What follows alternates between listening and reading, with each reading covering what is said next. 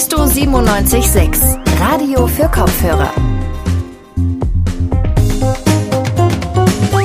Mit Moritz Döring am Mikrofon.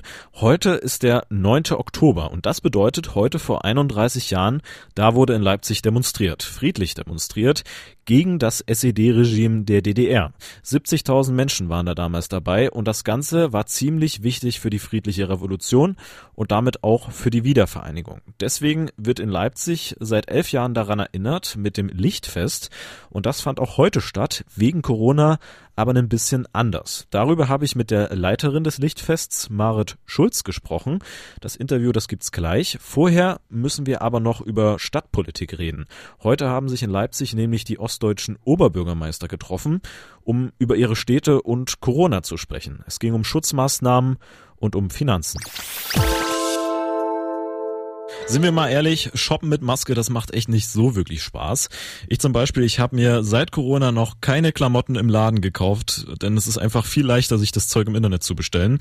Genau das ist aber auch ein Riesenproblem, denn dadurch wird der Einzelhandel enorm geschwächt. Und gegen dieses Problem wollen auch die OberbürgermeisterInnen deutscher Städte vorgehen. Zweimal im Jahr treffen die sich, um über die Zukunft der ostdeutschen Städte zu beraten. Und in diesem Jahr hat die Konferenz im neuen Rathaus in Leipzig getagt. Und da ging es vor allem um die Folgen der Corona Corona-Krise.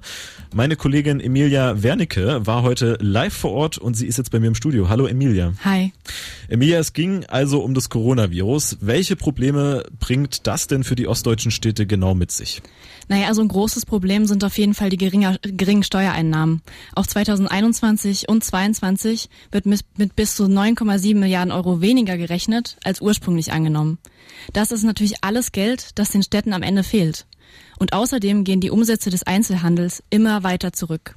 Viele Geschäfte drohen also pleite zu gehen, weil die Menschen lieber online shoppen als in der Stadt. Die Städte haben also stark an Attraktivität verloren. Haben die OberbürgermeisterInnen da schon Lösungen parat, um die Leute wieder in die Innenstädte zu locken? Also prinzipiell sollen die Menschen sich in Zukunft einfach wohler fühlen in den Innenstädten. Das hat Leipzigs Oberbürgermeister Burkhard Jung heute gefordert. Wichtig dafür sei es deshalb, die Städte grüner und autoarmer zu gestalten. Generell müsse es mehr Raum für Kultur und Begegnung geben. Das kann zum Beispiel erreicht werden, indem leerstehende Gebäude eine neue Funktion bekommen. Heißt also, die BürgermeisterInnen müssen darüber nachdenken, wie man Gebäude in Zukunft nutzt. Möglichkeiten wären da zum Beispiel Start-ups oder Cafés. Das hat jedenfalls die Konferenz gefordert. Das klingt natürlich nachvollziehbar, aber wie genau sollen diese Vorschläge denn umgesetzt werden? Also für Burkhard Jung steht an erster Stelle weiterhin die Bekämpfung des Coronavirus. Das ist nämlich immer noch eine große Grundvoraussetzung dafür, dass es dem Einzelhandel einfach bald besser geht. Und eine weitere Idee ist es, die Städte nicht mehr so räumlich zu teilen. Also Arbeiten, Wohnen, Dienstleistungen und Produktion müssen auf engerem Raum zusammen sein. Und für all das fordern die OberbürgermeisterInnen mehr Geld vom Bund und von den ostdeutschen Ländern. Gerade jetzt im Jahr der Wiedervereinigung, da wird ja viel über die Unterschiede zwischen Ost und West gesprochen. In der Konferenz ging es jetzt aber nur um die ostdeutschen Städte. Deswegen jetzt abschließend noch die Frage an dich. Welche Unterschiede gibt es denn eigentlich zwischen ost- und West westdeutschen Städten? Also die Investitionen in die Städte sind im Westen einfach deutlich höher. In Bayern investieren die Kommunen letztes Jahr zum Beispiel fast 700 Euro pro Einwohner und im Osten von Deutschland war das nur knapp über die Hälfte davon. Unsere Innenstädte leiden also äh, enorm unter Corona. Die OberbürgermeisterInnen sind aber bemüht, Lösungen zu finden. Danke, Emilia, für das Gespräch. Auch in diesem Jahr findet natürlich wieder das Lichtfest in Leipzig statt. Mittlerweile zum elften Mal. Ab 17 Uhr wurde heute erinnert an die Montagsdemonstration vom 9. Oktober 1989, an die friedliche Revolution, die sich dieses Jahr zum 31. Mal jährt. Und dieses Jahr ist natürlich pandemiebedingt alles ein bisschen anders. Denn normalerweise versammeln sich ja riesengroße Menschenmassen auf dem Augustusplatz und legen Kerzen nieder, eben um an den 9. Oktober zu gedenken. Das geht dieses Jahr natürlich nicht. Trotzdem findet das Lichtfest statt, eben nur anders. Und darüber habe ich mit Marit Schulz gesprochen. Sie ist die Leiterin des Lichtfests. Und als erstes habe ich sie gefragt, warum sie sich trotz Corona dazu entschieden haben, das Lichtfest auch in diesem Jahr zu veranstalten. Für uns alle, auch das Kuratorium, war der 9. Oktober wirklich so ein wichtiges Datum, dass wir gesagt haben, da kann ich einfach äh, vorübergehen, äh, ohne dass äh, an diesem Tag wirklich auch äh, der friedlichen Revolution gedacht wird. Und äh, dann haben wir gesagt, dieses Jahr ist alles anders, dann ist auch das Lichtfest anders, aber wir machen eins. Jetzt gab es ja auch schon den gesamten September über kleine Veranstaltungen ähm, im Zusammenhang mit dem Lichtfest. Ähm, was gab es da zu sehen bis jetzt? Ja, das war die Grundidee dahinter. Wir haben gesagt, wenn die Menschen nicht zum Lichtfest kommen können, dann kommt das Lichtfest zu den Menschen. Wir haben in den letzten vier Wochen äh, Menschen in den äh, verschiedenen Stadtteilen besucht, haben dort äh, ähm, auf Abstand auch natürlich äh, kleine Veranstaltungen gemacht mit Bürgerrechtlern, die äh, ganz äh, persönlich aus ihrem Leben, aus ihren Erfahrungen berichtet haben, mit Leipziger Künstlern, die ein spezielles kleines Programm für die Menschen, die wir besucht haben, gemacht haben. Wir waren in der Bereitschaftspolizei, wir waren in einem Altenheim, wir waren in einer Flüchtlingsunterkunft und äh, wir waren in einem Kinderkrankenhaus. Für jeden gab es individuelle Programme und das war total spannend, auch für uns alle und sehr bewegende Momente auch. Jetzt kann ich mir ja vorstellen, dass das Programm vielleicht nicht so präsent war, weil das, weil man halt gedacht hat, wegen Corona findet dieses Jahr alles nicht wie gehabt statt. Wie wurde das denn angenommen? Naja, es war ja tatsächlich, wie Sie schon sagen, nicht öffentlich, diese Veranstaltungen. Insofern war es also wirklich mit den Menschen, die wir besucht haben, gemeinsam vorbereitet, auch inhaltlich vorbereitet. Also gerade mit der Flüchtlingsunterkunft, äh, wo es ein Tanzprojekt war, haben die Tänzer bereits über einen Monat lang immer mit den Flüchtlingen, den Geflüchteten gemeinsam äh, das Projekt vorbereitet. Also insofern waren das schon sehr intensive Begegnungen, die durchaus von denen, die tatsächlich angesprochen werden sollten, sehr gut angenommen wurden. Und konnte man das irgendwie verfolgen dann, wenn man nicht Teil dieser Veranstaltung war? Das wird man heute Abend erleben können. Das ist äh, Teil des Lichtfestkonzeptes heute Abend, dass wir dann diese Projekte und die Stadtteile darüber wieder äh, ganz konkret im Lichtfest integrieren. Bislang konnte man es tatsächlich noch nicht verfolgen. Dazu kommen wir gleich noch. Ähm, vorher möchte ich noch kurz über was anderes sprechen. Interessierte hatten ja irgendwie in den letzten Wochen die Möglichkeit, KerzenpartInnen zu werden. Was ist denn damit gemeint?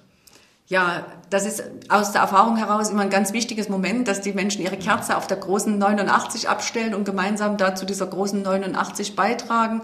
Das geht nun dieses Jahr nicht, deswegen haben wir gesagt, äh, jeder kann Kerzenpate werden, symbolisch für einen Euro eine Kerze erwerben. Wir werden diese Kerze heute Abend mit Vertretern des Jugendparlamentes diese ganzen Kerzen entzünden, sodass das große äh, Podest mit den vielen tausenden Kerzen wieder leuchtet. Und der Erlös dieser äh, Aktion geht äh, für gemeinnützige Projekte hier in der Stadt. Alles klar. Jetzt heißt ja das Motto dies, des diesjährigen äh, Lichtfests zu Hause dabei sein und das Kernprogramm, das wird ab 17 Uhr äh, live im Leipzig-Fernsehen übertragen. Was wird man da sehen heute? Ja, es werden die drei großen Kernveranstaltungen Friedensgebet, Rede zur Demokratie und Lichtfest live übertragen, sowohl äh, im Livestream auf der Lichtfest-Website als auch im äh, Sachsenfernsehen äh, als auch auf lvz.de. Also es gibt äh, ganz viele Kanäle, wo man es live verfolgen kann. Äh, Rede zur Demokratie hält dieses Jahr Basil Kerski, der Leiter des Europäischen Solidarność-Zentrums in Danzig. Äh, und am Abend dann beim Lichtfest äh, werden wir einfach auch nochmal diese Orte, diese Begegnungen Revue passieren lassen. Es gibt äh, Grußworte von den Mitwirkenden, es gibt Musik und es gibt natürlich auch die Kerzen. Und wir haben auch im Vorfeld schon ganz viel die Menschen, die wir besucht haben, gebeten, uns Botschaften, ihre Statements zu 89 zu geben. Und so wird es heute Abend auch ein so über Projektionen ein ganz persönliches Grußwort auch der vielen Leipziger geben, die sich daran beteiligt haben und uns ihre Message gesandt haben. Jetzt haben Sie die Leipzigerinnen und Leipziger noch dazu äh, aufgerufen, aktiv von zu Hause aus am Lichtfest teilzunehmen. Was ist damit gemeint? Wie funktioniert das? Ja, wir haben schon vor einiger Zeit auf der Lichtfest-Website eine kleine Banderole zum selber basteln für äh, Kerzen äh, ins äh, Web gestellt zum Download und äh, wir laden alle ein, selber Kerzen in die Fenster zu stellen, damit sozusagen das Lichtfest in die Stadtteile hinein zu verlängern und gerne natürlich auch unter dem Hashtag äh, Lichtfest zu Hause uns davon Fotos zu senden. Und dass wir als große äh, Lichtfestfamilie dann trotz allem auch mit Abstand wieder zusammen das Lichtfest erleben können. Das sagt Marit Schulz, sie ist die Leiterin des Lichtfests, also wenn ihr dieses Jahr auch von zu Hause aus beim Lichtfest dabei sein wollt, dann könnt ihr das tun und euch zu Hause einfach eine eigene Lichtfestkerze basteln und damit an die friedliche Revolution gedenken. Nochmal danke an Marit Schulz für das Gespräch. Wir waren übrigens auch live dabei beim Lichtfest. Eindrücke gibt's dazu auf unserem Instagram-Kanal. Schaut da mal vorbei. Mein Kollege Joris Bartsch, der war übrigens live beim Lichtfest dabei und hat deswegen ein paar Eindrücke für euch gesammelt. Sie sind heute Abend hier beim Lichtfest. Äh, wie war Ihr Name nochmal? Ähm, Christian Wolf. Sie haben sich eine Karte äh, gekauft. Was treibt Sie heute Abend hierher? Also gekauft nicht, sondern ich habe sie bekommen. Der 9. Oktober ist ein ganz wichtiger ähm, Feiertag unter dem Begriff Aufbruch zur Demokratie in Erinnerung an die friedliche Revolution, aber eben nicht nur Erinnerung, sondern auch Auftrag für heute, ja, die äh, Demokratie zu entwickeln, zu schützen, für sie einzutreten ähm, und äh, damit die Impulse äh, der friedlichen Revolution immer wieder aufzunehmen und zu aktualisieren. Denn die friedliche Revolution war ein Anfang und äh, nicht ein Ende, ja, ein Endpunkt, sondern ein Anfang, äh, dass Menschen gesagt haben, äh, wir wollen in einem offenen Land mit freien Menschen leben. Und das ist ja heute so aktuell wie vor 30 Jahren.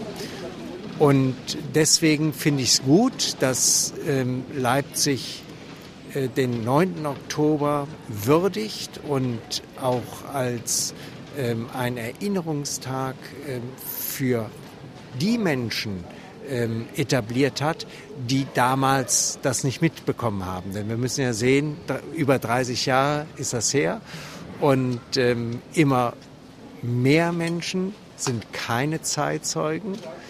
Ähm, aber es geht ja darum, den Ertrag dieses Tages und die Impulse äh, dieser Zeit äh, immer wieder zu aktualisieren. Äh, Sie sagen es gerade schon, ähm, es gibt viele Leute, die keine Zeitzeugen mehr sind, die das überhaupt nicht mehr, also die zu, dem Zeit, äh, zu der Zeit äh, der Revolution nicht mehr gelebt haben. Genau, äh, dazu gehöre ich auch. Ähm, waren Sie damals dabei? Waren Sie hier äh, vor Ort vielleicht sogar? Nein, ich war nicht dabei. Ich lebe erst seit 1992 in Leipzig.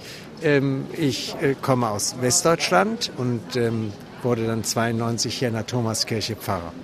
Und deswegen ist das ähm, äh, für mich auch etwas ganz Wichtiges, ja, und dass es auch bis zum heutigen Tage hier die Friedensgebete jeden Montag um 17 Uhr, so wie heute auch gibt, ist ähm, etwas ganz Wichtiges und Entscheidendes äh, für das städtische Leben.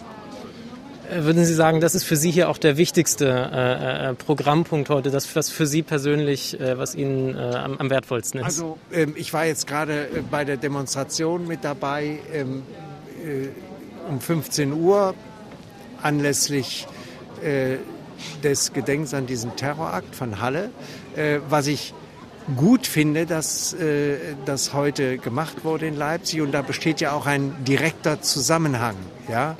Ähm, denn äh, die friedliche Revolution ist ja auch für Pluralität und Vielfalt eingetreten äh, und äh, dafür eingetreten, dass wir so verschiedene Menschen ja, zusammenleben und dass wir das multireligiöse, multikulturelle Leben auch befürworten und bejahen ja, und uns nicht dagegen äh, wehren. Ja. Und das ist ja was ganz, ganz äh, Entscheidendes auch. Und in Natürlich ist das Friedensgebet äh, am 9. Oktober wichtig und zentral, ähm, weil ich äh, denke, dass äh, ja auch in den vergangenen Jahren, als es hier gegen äh, Pegida Legida ging, ja, äh, alle politischen Aktionen begonnen haben äh, mit dem Friedensgebet hier in der Nikolaikirche. Äh, und äh, das prägt ja dann auch diese Demonstration, auch wenn ganz viele Leute, die an Demonstrationen teilnehmen, jetzt mit Kirche nichts am Hut haben. Ja? Und trotzdem wird das respektiert und trotzdem ist das wichtig, ja, dass so ein geistlicher äh, Impuls ausgeht, der uns auch immer wieder dazu mahnt, ähm, dass es nicht darum geht, seine Partikularinteressen durchzusetzen, auf Teufel komm raus, ja, sondern äh, dass es darum geht, dass wir sehr unterschiedliche Menschen lernen, zusammenzuleben und uns zu respektieren. Und jetzt als Christ sage ich, uns als ähm, Geschöpfe Gottes anerkennen. Ja, und das gilt für jeden. Tja, und damit sind wir durch. Wir machen jetzt erstmal Wochenende, aber keine Sorge, nach dem Wochenende geht's weiter. Am Montag gibt's wieder eine neue Folge. Bis dahin könnt ihr uns natürlich auch online besuchen auf radiomephisto.de oder auf Social Media auf Facebook, Twitter, Instagram und YouTube. Vielen Dank an alle, die an der Folge beteiligt waren, an Annalena Gebauer, Emilia Wernicke und Jonas Kretel. Ich verabschiede mich, macht's gut und bis zum nächsten Mal. Mephisto 976, Radio für Kopfhörer. Thank